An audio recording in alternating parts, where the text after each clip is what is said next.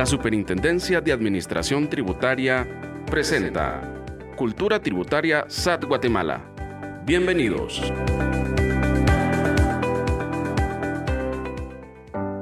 Bienvenidos a Cultura Tributaria SAT Guatemala. Este es el quinto y último episodio de nuestra cuarta temporada de este podcast relacionado al cumplimiento tributario en el impuesto sobre la renta. Como ustedes recordarán, en los cuatro episodios anteriores, nuestros invitados han desarrollado temas relacionados a la declaración definitiva anual en el impuesto sobre la renta para contribuyentes que están inscritos en el régimen sobre las utilidades de actividades lucrativas. Sin embargo, para llegar a esa declaración jurada anual, se deben de realizar pagos trimestrales a lo largo del año. Es por esa razón que en este quinto episodio, nuestros invitados estarán conversando acerca de los requisitos, las condiciones y el procedimiento para llevar a cabo esos pagos trimestrales. Nos acompañan los licenciados Juan Carlos Gómez y Pamela Canel, ambos representantes de la Intendencia de Atención al Contribuyente de la SAT. Muy bien, y sin más preámbulo, damos la bienvenida a nuestros invitados quienes a partir de este momento desarrollarán este importante tema. Comenzamos. Hola, ¿qué tal? Mucho gusto. Mi nombre es Pamela Canel. En esta oportunidad estaremos eh, platicando acerca de un nuevo episodio relacionado a los pagos de ISR trimestral. ¿Cómo estás, Juan Carlos? Hola, Pamela. Bien, gracias a Dios. ¿Cómo estás tú? Muy bien, gracias. Encantada de poder compartir en esta ocasión con ustedes. Un saludo para todos, ¿verdad? Pues vamos a hablar de los pagos trimestrales del, del impuesto sobre la renta, ¿verdad? Que sabemos aplican para las personas que están en el régimen sobre las utilidades. Correcto. Efectivamente, estaremos platicando acerca de esto. Los pagos trimestrales se dividen durante el transcurso del año. Contamos con cuatro pagos trimestrales durante el año. Estos tienen un periodo de liquidación o presentación en el cual se presentan un mes posterior al vencimiento del trimestre. Efectivamente, y, y esta parte de los trimestres, ¿verdad? Nosotros los podemos considerar como pagos a cuenta o pagos anticipados, ¿verdad? Abonos, como se le puede llamar en algún momento, porque recordemos que el impuesto, como hemos eh, platicado, es anual. Entonces se realiza pagos anticipados, ¿verdad? Considerando de que al final del año pues, se hace una liquidación, eh, en una, a través de una declaración jurada que es la anual. Muy bien, ¿Y qué sucede con el último trimestre del periodo?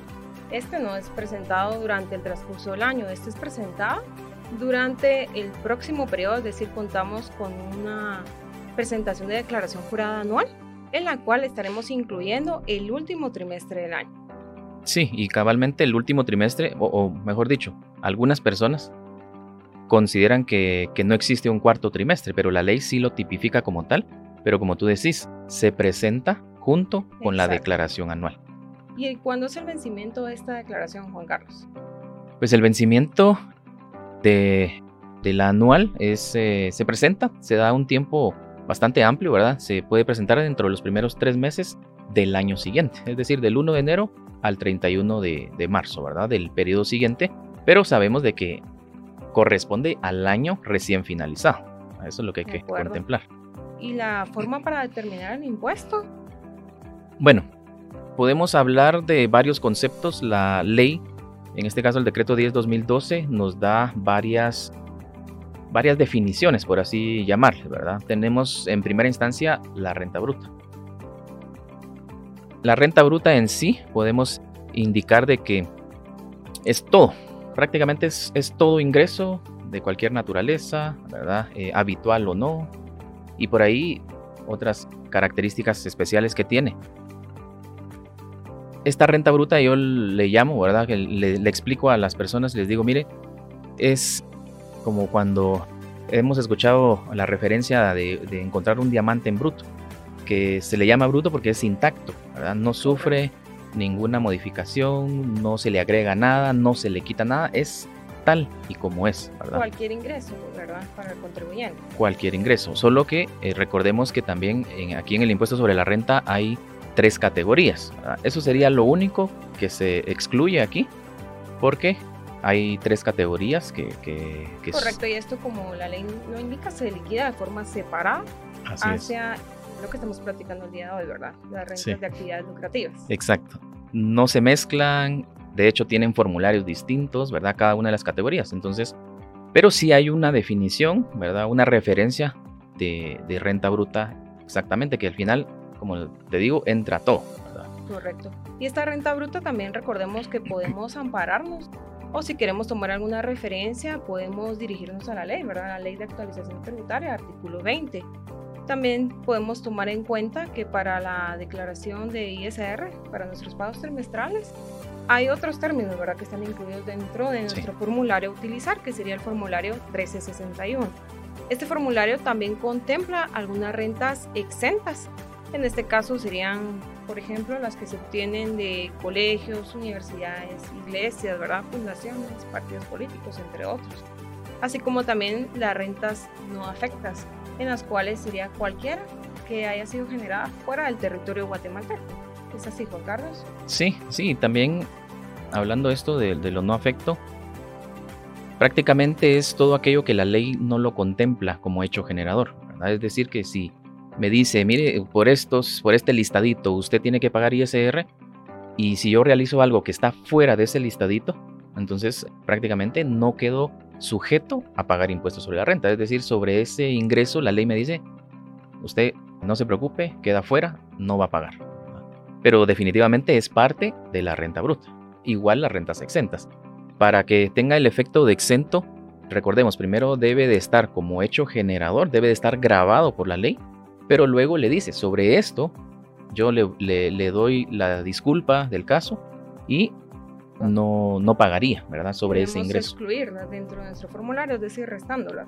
Sí, exacto, ¿verdad? Todo eso de la renta bruta ya vamos a ir descontando las rentas exentas, las no afectas, ¿verdad? Y también hay otra, otro ingreso que es algo particular porque se deriva de la ley del IVA, ¿verdad? Recordemos el artículo 52A, que son las rentas que están sujetas a retención por la emisión de factura especial por cuenta del productor. Aquí son productos eh, agropecuarios, artesanales o reciclados. Eso es específicamente por esa parte de producción. Entonces esas rentas, como ya sufrieron una retención, las considero como parte de mis ingresos, de mi renta bruta, pero yo después también lo resto. De acuerdo, podríamos indicar que tienen la misma dinámica que una renta exenta, una renta no afecta. Sí. Al inicio debemos incluirlas dentro de nuestra renta bruta y posterior serán restadas dentro del formulario, ¿verdad? Así es, así es. También otra, otro aspecto importante que podemos considerar, que hablando de los términos, ¿verdad? Eh, la renta imponible, ¿verdad? ¿Cuál es el tipo impositivo, por ejemplo? En este caso sería un tipo impositivo del 25% el cual se encuentra establecido en nuestra ley de actualización tributaria. Exacto. Muchas personas, bueno, recordemos, me voy a, pasar a otro punto. En algún momento teníamos una tarifa del 31%, bajó al 28% y se quedó ahora en 25%. Esta es la que tenemos actualmente. Muchas personas dicen, mire, es un porcentaje alto, un tipo impositivo bastante alto, pero recordemos, esto se paga sobre la renta bruta, le descontamos lo que hemos platicado, las rentas exentas, lo no afecto, las que ya fueron sujetas a retención. Y la ley nos permite también rebajar o deducir, que ese es el término exacto, deducir los costos y gastos. Y ya nos queda la renta imponible. Y a esa renta imponible le aplicamos el 25. De acuerdo. Pero recordemos también que este sería el tipo impositivo de forma general, es así, ¿verdad? Sin embargo, dentro de nuestra ley tenemos amparadas o tenemos la, la, base legal que estaría en el artículo 38 en el cual el contribuyente pues tiene la decisión de tomar cualquiera de las dos fórmulas que están contempladas. ¿Cuáles son esas fórmulas, Juan Carlos? Pues las fórmulas, como bien lo mencionaste, ¿verdad? Son dos. Una es la de cierres parciales, ¿verdad? O cierres contables parciales.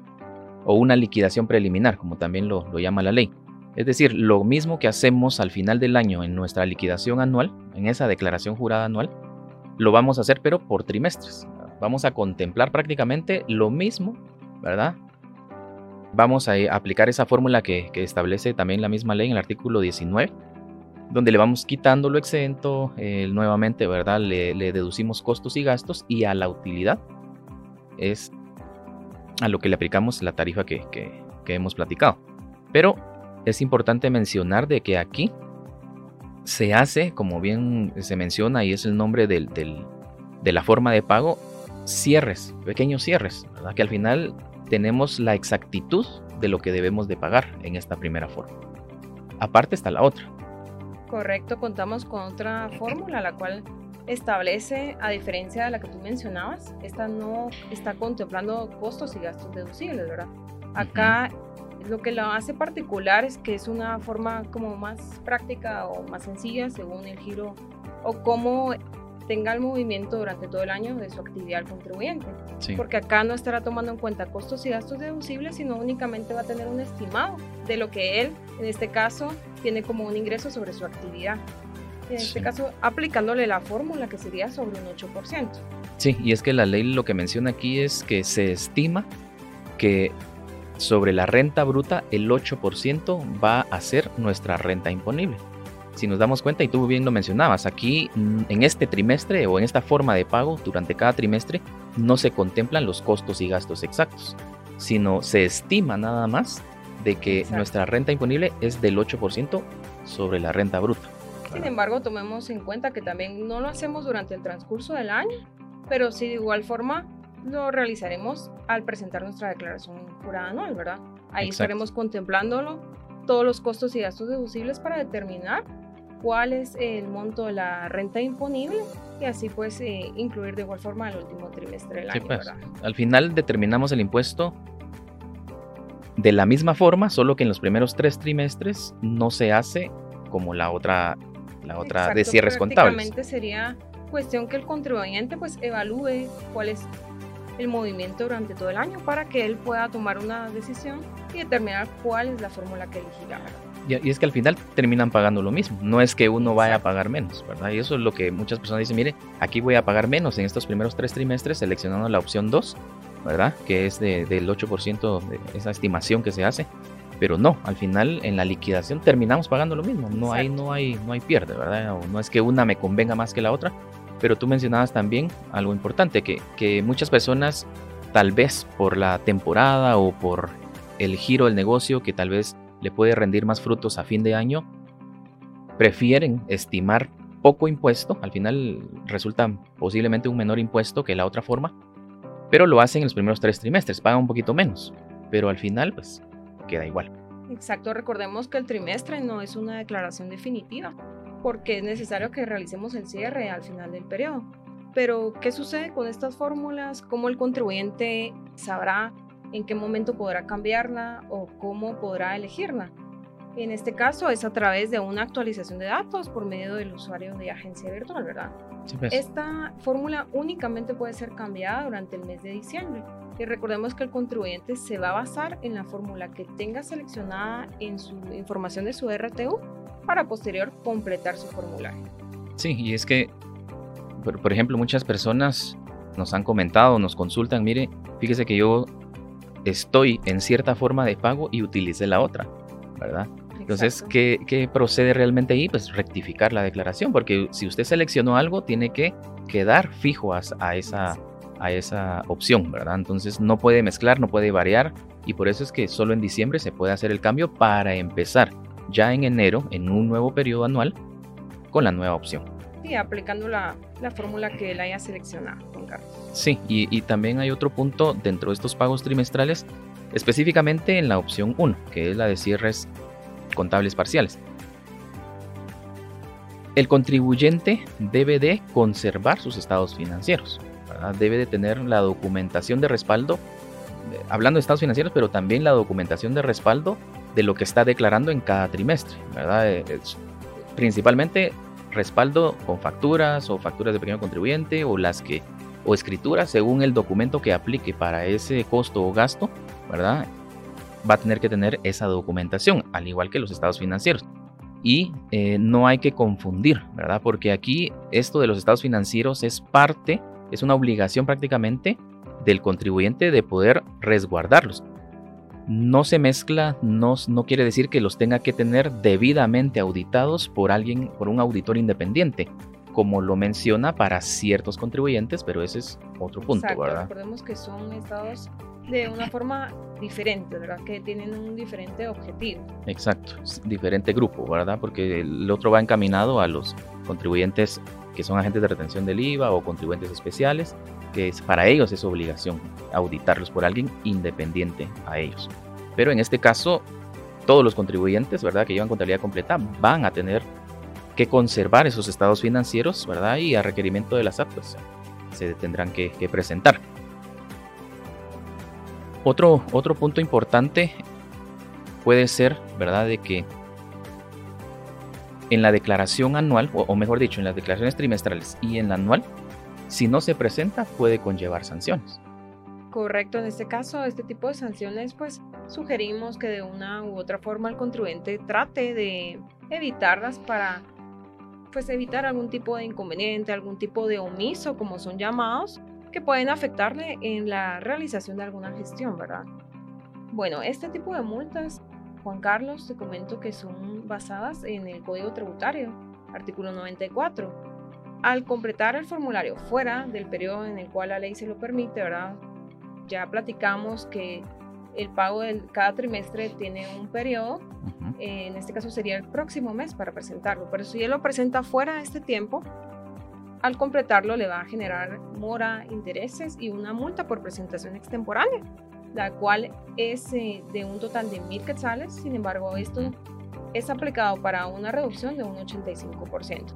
La multa por presentación extemporánea sería de 150, siempre tomándolo en cuenta si la presentación es fuera del periodo establecido.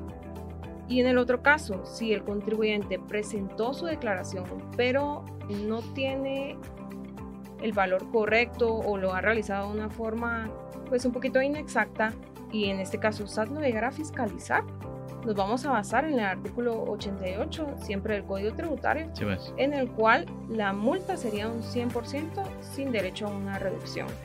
Sí, pues, y es que en, cabalmente en ese artículo lo que establece como infracción es la no determinación o la determinación incorrecta del impuesto, ¿verdad? Omisión en el pago de tributos. Entonces ya aplicaría esta, esta multa por el impuesto, ¿verdad? No determinado, ¿verdad? O no pagado en este caso. Entonces, eh, otro puntito es de que en esto que mencionabas de, de los omisos, ¿verdad? De la multa de mil quetzales con rebaja del 85% queda en 150, pero algo importante aquí es de que la multa es por cada día de atraso, ¿verdad? Es decir, la multa va de 50 quetzales en 50, segundo día 100, luego el tercer día 150, hasta llegar a un tope de 1000. Ahora con la rebaja es, son los famosos 750, ¿verdad? Que es- sería por día, Para tener un acumulado de 150. de ¿verdad? 150, y ahí ya no, ya no Ya no aumenta. estaría ¿verdad? aumentando. Sin embargo, recomendamos o hacemos la sugerencia de que se trata de evitar, ¿verdad? Juan Sí, por Carlos, supuesto. debido a que es un poco molesto para los contribuyentes y recordándoles de que en el caso fuera necesario realizar alguna gestión o bien solicitar una solvencia para algún trámite personal, pues en este caso se le estaría denegando, ¿verdad? Sí, pues sí, porque es- tiene infracciones o no ha cumplido a cabalidad, entonces no puede estar solvente. Pero también recordemos que la declaración, por ser estos pagos trimestrales, esta declaración jurada se debe presentar aún sin movimiento. Y algunos contribuyentes Exacto. dicen, no, como no tuve movimiento, pues ¿qué voy a reportar? Pero la ley exige que se presente aún sin movimiento. O con, llenando las casillas, ¿verdad? O aún cuando no genere impuesto, porque posiblemente tal vez tenga o venga acarreando, ¿verdad? Un saldo a favor que eh, se pueda derivar tal vez de, de una pérdida en ese, en ese trimestre. Entonces, ¿cómo es que se puede generar esta, estas pérdidas? Es eh, al llenar el formulario eh, hay una casilla específica en donde establece esta, esta situación.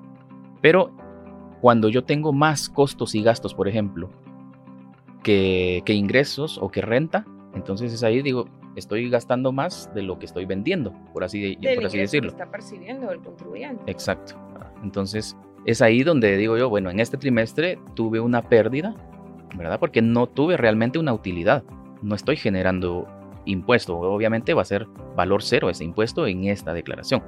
Pero ya al segundo trimestre, es aquí donde también tenemos que mencionar para la primera forma de, de pago, que es la de cierres contables parciales, nosotros consideramos un acumulado, ¿verdad? Para el segundo trimestre, para el tercero y en el cuarto pues es la liquidación.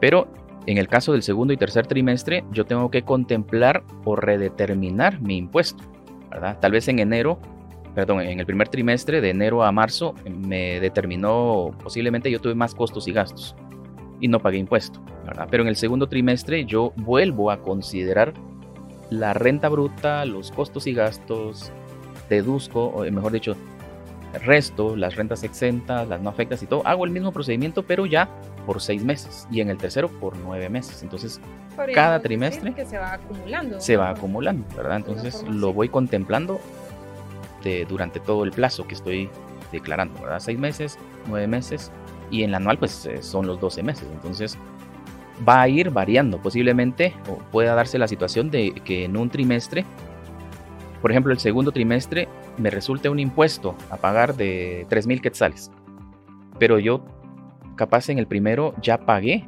3.500. Solo estaría pagando esa diferencia. Exacto, ¿verdad? Entonces, o, podría quedarme un saldo a favor, o, o sí tendría que pagar algo, ¿verdad? Como tú decís, un saldo, ¿verdad? Entonces, como, como te digo, esto se va redeterminando en cada trimestre.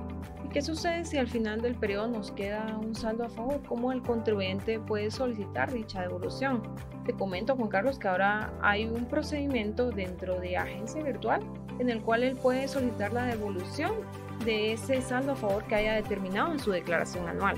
Sí, pues esto es lo que se llama ISR pagado en exceso, ¿verdad? Que al final es a favor del contribuyente, porque posiblemente en los primeros tres trimestres yo estuve pagando impuesto, pero al final, ya en la liquidación del año, el impuesto era menor.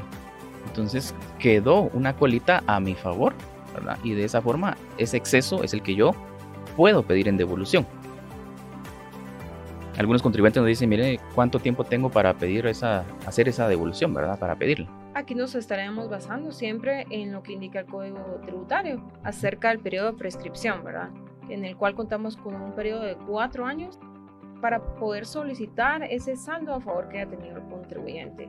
Pero recordemos que esto va a depender mucho de la, de la dinámica que posee el contribuyente de ingresos durante todo el periodo, es decir, desde el 1 de enero hasta el 31 de diciembre. Sí, pues, que es el periodo anual. El periodo anual. Muy bien. Bueno, creo que esto ha sido, ha sido todo, ¿verdad? Para mí ha sido un gusto y pues espero que esta información pues sea de mucha utilidad para, para todos los contribuyentes un saludo para ti, Pamela. Muchas gracias, Juan Carlos. Para mí ha sido un placer compartir contigo en esta oportunidad y con nuestros apreciables contribuyentes, en los cuales de igual forma espero que sea de mucha ayuda y de apoyo para solventar pues, algunas dudas relacionadas al tema. Esperamos vernos hasta una próxima oportunidad. Muchas gracias. De esa forma, agradecemos a nuestros invitados quienes han desarrollado este quinto y último episodio de la cuarta temporada, la cual hemos dedicado para ampliar sobre el conocimiento tributario en el impuesto sobre la renta. Esperamos que la información brindada a lo largo de estos cinco episodios sea de utilidad, aplicación y alcance en cada uno de ustedes, sobre todo en sus actividades profesionales como académicas. Y desde ya, los invitamos para que estén pendientes porque en las próximas semanas habrá una nueva temporada en donde también se estarán desarrollando temas de interés tributario para cada uno de ustedes. Muchas gracias.